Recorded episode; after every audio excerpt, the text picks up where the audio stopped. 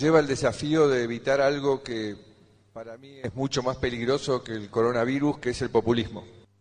Realmente el populismo lleva a hipotecar el futuro y esto se combina con algo que también se está discutiendo cuando hablamos de integración, que es si queremos realmente y creemos que las sociedades progresan cuando son meritocráticas o queremos caer en el relativismo moral, que nos quieren decir que todo da lo mismo, lo bello y lo feo, lo verdadero y lo falso, y busca sistemáticamente destruir la cultura del trabajo social en las Américas.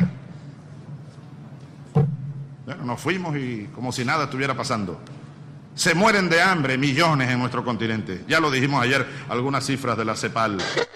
Yo propongo, yo propongo que aquí acordemos todos unidos, reconociendo estas realidades y dejándonos de creer en los cuentos del neoliberalismo, que son cuentos perversos. Iba a decir chino, pero no digo chino para no ofender a los chinos, que me perdonen los hermanos chinos. No, esos son cuentos del pasado. Mentira, mentira, compañeros. Ahí están los pueblos de la tierra levantándose y alzándose además, derrocando gobiernos, no por el comunismo, ni porque hay un Chávez y un Fidel desestabilizando este continente. Es la miseria, es la pobreza, es el hambre que sigue creciendo. Vean las cifras de la CEPAL y de muchas otras instituciones serias de, nuestro, de nuestra región.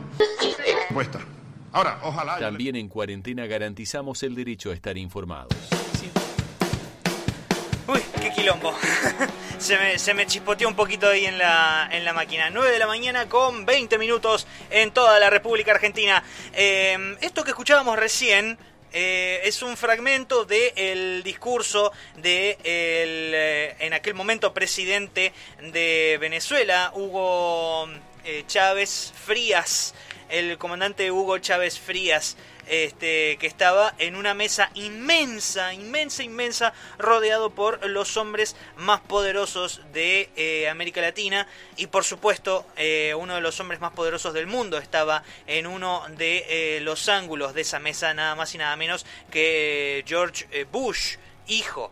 que es el que estaba llevando adelante la aplicación de el ALCA.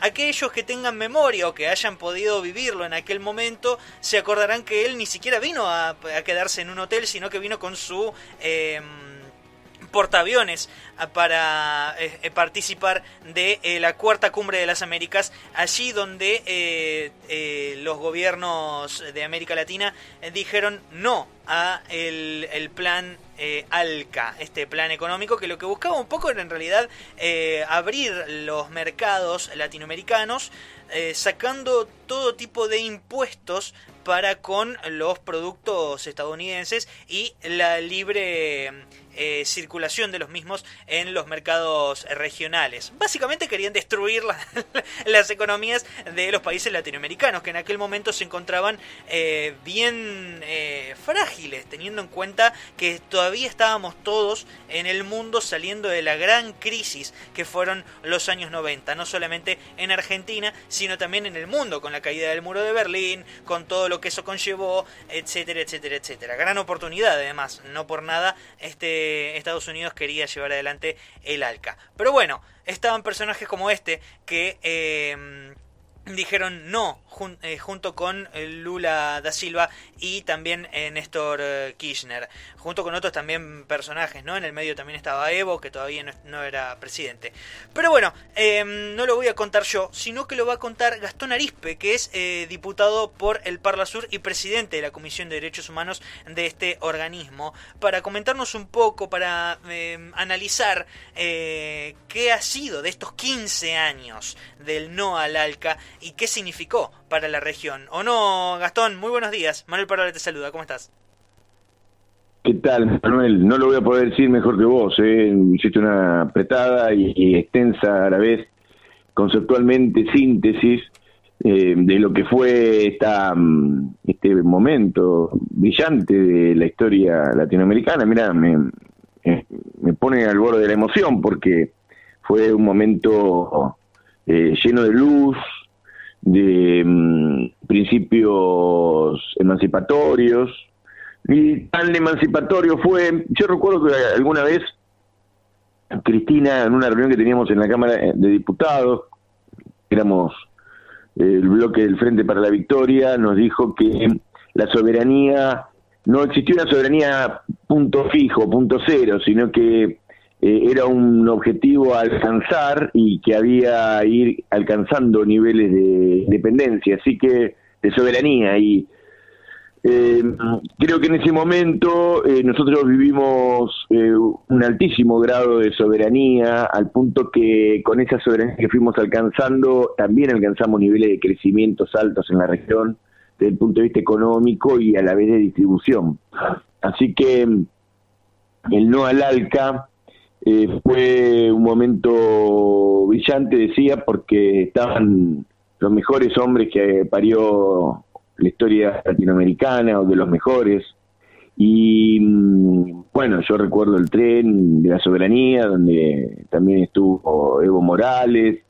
Recuerdo que tampoco, que en ese momento era presidente, recuerdo esa movilización al estadio, más allá de lo numérico, que fue importante, el caso fue que mm, había sectores políticos, sociales, sindicales, y ahí Néstor y Hugo Chávez eh, hicieron ese no al ALCA tan, tan importante para, para la historia latinoamericana. Néstor todavía lo tengo, lo estoy viendo tocándole la pierna a Bush y diciéndole eh, recomendándole eh, pensar en otras cosas. No recuerdo bien qué es lo que en ese momento dice. Lo que sí es importante es el gesto aquel de eh, un hombre poderoso, en este caso Néstor Kirchner, poderoso por su soberanía, eh, devolviéndole una imagen de, poder a, de, de, libertad, digamos, a, a Bush. Pero el no al ALCA fue eso, fue decirle no al área libre comercio de las Américas, que fue el objetivo de mm, los norteamericanos durante mucho tiempo, de hecho lo pusieron en otros lugares, los NAFTA, eh, son esos sistemas donde mm, se bajan los aranceles externos de, en este caso, el Mercosur, teníamos, tenemos, teníamos mucho más fuerte en ese momento, luego de Macri, recordémonos, y Bolsonaro, los aranceles externos comunes del Mercosur bajaron eh, un 50% aproximadamente en cada uno de los rubros, un promedio de 50%. Así que las protecciones arancelarias que generan que haya un mercado interno y esta protección sobre productos de otros países, eh, que vuelvo a decir, además de que con Macri y Bolsonaro bajaron muchos, hubo una apertura indiscriminada a las importaciones en cada uno de los países, lo que generó también una invasión de productos extranjeros. El NAFTA, o el ALCA, mejor dicho nuestro, eh, tenía como objetivo esto, justamente habilitar la invasión de productos, donde además eh, podía analizarse por país, pero en el caso de la Argentina en particular, eh, Argentina produce lo mismo pero en pequeña escala que Norteamérica, con lo cual inclusive para nosotros un acuerdo de libre comercio era doblemente negativo que respecto a otros países, porque nosotros producimos, por ejemplo, petróleo no convencional, en ese momento todavía no lo producíamos, pero estábamos al borde de hacerlo, los norteamericanos tampoco tenían desarrollo del fracking,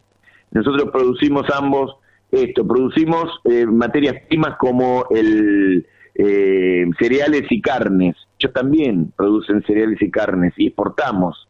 Eh, nosotros producimos en la industria del ensamble automotriz cosas que ellos también dejaron y que por eso eh, Trump, hoy Trump, porque quiere justamente recuperar eh, la industria que el capital global decidió tenía que emigrar a países del tercer mundo por ser más barata la mano de obra y, los procesos industriales. Entonces, eh, en general no era compatible ni siquiera desde el punto de vista capitalista, comercial, la relación abierta, sin protecciones, por parte de la Argentina con Estados Unidos. Pero además eso involucraba a todos los países de la región que unidos dijeron no al ALCA, porque el ALCA es, digamos, en nuestro concepto, una medida colonialista. Son políticas que buscan eh, someter al sector productivo, industrial, comercial y a la clase trabajadora a las reglas de juego, a sus legislaciones y a... Mm, la imposición de sus productos para que nosotros estamos en la división del trabajo consumidores y ellos sean productores o proveedores de materias primas, profundizar la primarización de la economía, que en las etapas neoliberales siempre hubo, y ellos ser eh, los manufactureros, los sectores industriales. Nosotros, en la etapa de este mm, eh, avance a mejor, mayores grados de soberanía que teníamos eh, en ese ciclo, estábamos en un proceso de reindustrialización, producto de que había vuelto el peronismo al gobierno y con ello la búsqueda de mm, trabajo en blanco, eh, productividad, productividad industrial, eh, desarrollo empresario y fundamentalmente mejores condiciones para los trabajadores. Así que mm, en eso estábamos hasta que apretaron el acelerador norteamericanos y vinieron acá eh, con su prepotencia decirle a los a Chávez, a Néstor Kirchner, a Lula que había que firmar el ALCA y bueno, en esa reunión eh, multilateral, eh, en esa cumbre, eh, Néstor Kirchner le dijo, fue el vocero y le dijo a Bush en la cara que, que no, que íbamos a mantener el proceso de integración latinoamericana y vendernos y comprarnos productos entre países hermanos, que además esa fórmula significó 10 mm, años de crecimiento ininterrumpido de nuestros países y, bueno, por supuesto, de paz, que fue el otro elemento importante en la, en la, en la, historia de, de, este, de este equipo maravilloso que después con el tiempo fue cayendo. No hay que olvidarse que se fue cayendo con el ciclo eh, demócrata. a propósito de esto de los demócratas y los republicanos, el, ciclo virtuoso de Sudamérica fue contrafácticamente, a, mejor contra, eh, contra lo que se supone en la etapa Bush. En la etapa Bush, los republicanos eh, se desconcentraron de Sudamérica y pusieron su mirada, y de, Centroamérica, y pusieron su mirada en, Medio Oriente. El, Golfo, Medio Oriente en general. Y eh, sí, fundamentalmente después Obama, del, del 11 de septiembre del año 2001, ¿no? Sí, después del 11 de septiembre hay una hipótesis en Estados Unidos de que el terrorismo islámico era eh, el enemigo que tenían que vencer y con eso eh, levantaron sus banderas y su patriotismo. Eh, ya no, ya no era Fidel, ya no era el comunismo centroamericano, ya era otra cosa.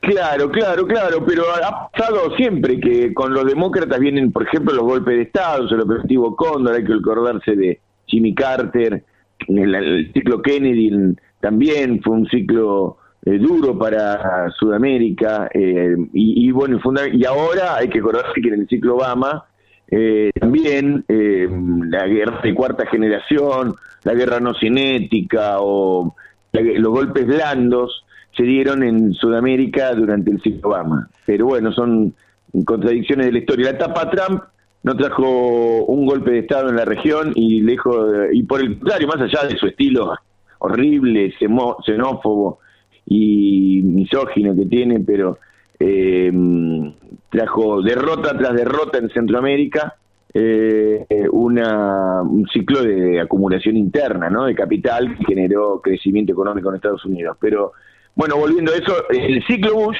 en la cara Bush, un republicano, Néstor Chávez le dijeron que no íbamos a firmar el ALCA.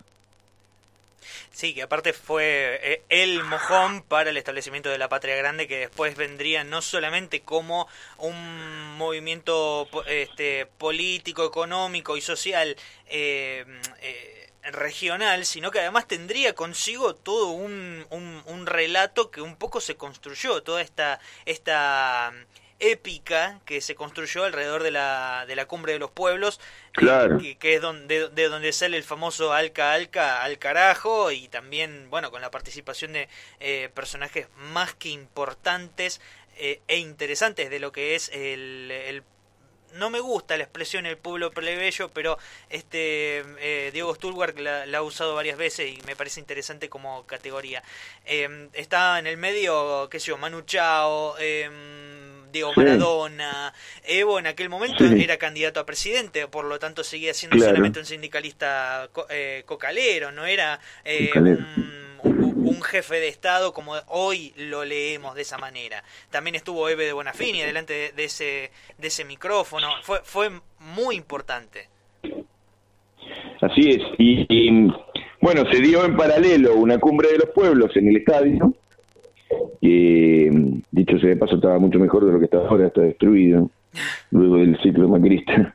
Eh, eh, se dio eh, esa cumbre de los pueblos eh, paralelamente a, o sea, o sea, en paralelo a aquella cumbre de las Américas que fue que quería imponer el ALCA, ¿no? Así que hubo una movilización en tren, en micros, en autos de distintos lugares para llegar al acto en el estadio que fue maravilloso. Recuerdo yo en ese momento entramos con una columna del movimiento Octubre muy importante, y eh, recuerdo que estaba, además, estábamos empezando a andar nuestro, um, nuestro camino, muchas organizaciones eh, em, que salíamos de la etapa, um, a ver, ¿cómo decirle?, moderada del cambio, de estabilización económica, y el ciclo peronista kirchnerista entraba en una etapa de profundización de la mm, en, lo pragma, en lo mm, eh, programático y en eh, el gobierno. Por supuesto que el ciclo de Néstor, todos sabemos, fue un solo ciclo y luego vino la etapa de Cristina, pero la, primer, la primera etapa fue una etapa dura del gobierno de Néstor Kirchner, donde había, vamos a hacer un paralelismo con este gobierno. Este gobierno además le tocó peor porque Hola. Gastón. Vamos a ver si... Uy, se le ha cortado. Bueno, eh, estábamos hablando con Gastón Arispe, que es eh, diputado por el Parlasur, es eh, el presidente de la Comisión de Derechos Humanos allí en el, en el Parlasur y es además el presidente del Movimiento Octubres a nivel nacional. vamos a ver si nos podemos volver a comunicar con él. y hablábamos un poco de de, de, todo, ¿no? De, mm, de, lo que fue el, el, proceso de conformación de la Cumbre de los Pueblos, de lo que significó ah, de allí en más eh, para, eh, la, mm, para la República Argentina y para los movimientos populares. Eh, a, ver, ahí me, ahí me parece que nos volvimos a comunicar. Gastón, ¿me escuchás? Gastón. Ahí está, ahí está. sí, se había cortado. ¿No? Sí, sí, sí, sí, se había, se, se, había cortado la comunicación. Bueno, y estabas hablando de, em, de eh, un paralelismo entre lo que sucedió en los primeros eh, días, en los primeros años de el, del ciclo de renovación eh, política en, en, la Argentina, cuyo mascarón de prueba fue Néstor Kirchner, con la experiencia que estamos teniendo en este, en este instante. Claro, claro, yo para recordar que en ese momento el kirchnerismo estaba, mm, o el peronismo encarnado en Néstor Kirchner, estaba eh, saliendo del atolladero, de la crisis, eh, que lentamente también ya había iniciado ese camino eh, Eduardo Dualde, eh, más allá de los conflictos sociales que todos conocemos y que fueron los que marcaron un gobierno transitorio que quiso quedarse en el poder, pero eh, tenía que llamar elecciones y se quedó a gobernar, pero interino, así que legitimidad interino, claro. Así que el sí, interino, correcto. Así que el el ciclo kirchnerista estaba empezando a remontar vuelo y, y esa mística que vos mencionabas es la que marcó eh, desde el ALCA en adelante a, la militancia y a la fuerza social y política que empezó a ser propia, a construirse ese perfil, ese, esa, mm, esos preceptos latinoamericanistas que mm, eh, enriquecieron eh, la perspectiva, la dogmática ortodoxa o nacionalista que tenía el peronismo hasta el momento, que estaba recuperando la nación. Así que aparece la cosa latinoamericana con fuerza, eh, eh, como parte del, entre comillas, hoy eh, suena, suena mm, despectivo decir el relato, porque lo han usado todos los medios de comunicación, pero el relato o la Eh, no, pero es inherente a cualquier, a cualquier movimiento político. La, eh, literatura kirchnerista, el, el, planteo político de la época se enriquece con el no al ALCA, ¿no? Así que em, eso, eso marca un antes y un después para el ciclo latinoamericano. Bueno, de hecho vos mencionabas, Evo Morales estaba por ganar, así que también se dio que mm, creo que al menos dos meses Evo Morales es presidente y sigue sumando fichas al tablero de ajedrez latinoamericano el proceso político. Sí, eh, Evo fue electo en diciembre del, año 2005, asume a primeros eh, días del año 2006 y el bueno el Alca fue entre el 1 y el 5, entre el primero y el 5 de, noviembre. Eh, Gastón, como para cerrar dentro de esta, de esta reflexión, yo quería que nos comentes dos cosas, porque esta, estas últimas en realidad es una. Em, estas últimas dos semanas hemos tenido, tres semanas, hemos tenido movimientos o más bien eh, novedades bastante importantes y profundas en lo que es tanto la región como el continente en sí porque tuvimos el domingo pasado, no el anterior, la elección del MAS, en donde sabemos que eh, Luis Arce es el nuevo presidente electo de Bolivia. Por lo tanto, es el regreso de, la democracia a Bolivia y por lo tanto también del movimiento al socialismo, del MAS. Por otro lado, el domingo siguiente tuvimos el plebiscito de Chile, donde eh, le dieron una patada en el traste a el último recuerdo de, de, Pinochet eh, allí en su institucionalidad, que es la nueva eh, conformación de la Constitución Nacional. Y por último, ahora nos estamos teniendo ya los últimos números, estamos tratando de ver si ya podemos tener algún dato fehaciente y final de los, del recuento de votos en Estados Unidos. ¿Cuál es tu mirada respecto de lo que puede llegar a pasar en los, en los próximos en los próximos días. ¿Cómo, cómo ves eh, que se ha modificado el tablero respecto a América Latina? Bueno, eh, ha cambiado mucho. lo primero que podemos decir rápidamente, ha cambiado mucho porque si bien se había mm, expresado las sociedades y los pueblos en todo el 2019, de tal forma que ganó en la Argentina eh, mm, Alberto Fernández con la coalición política del peronismo y el Frente Nacional, Frente de Todos.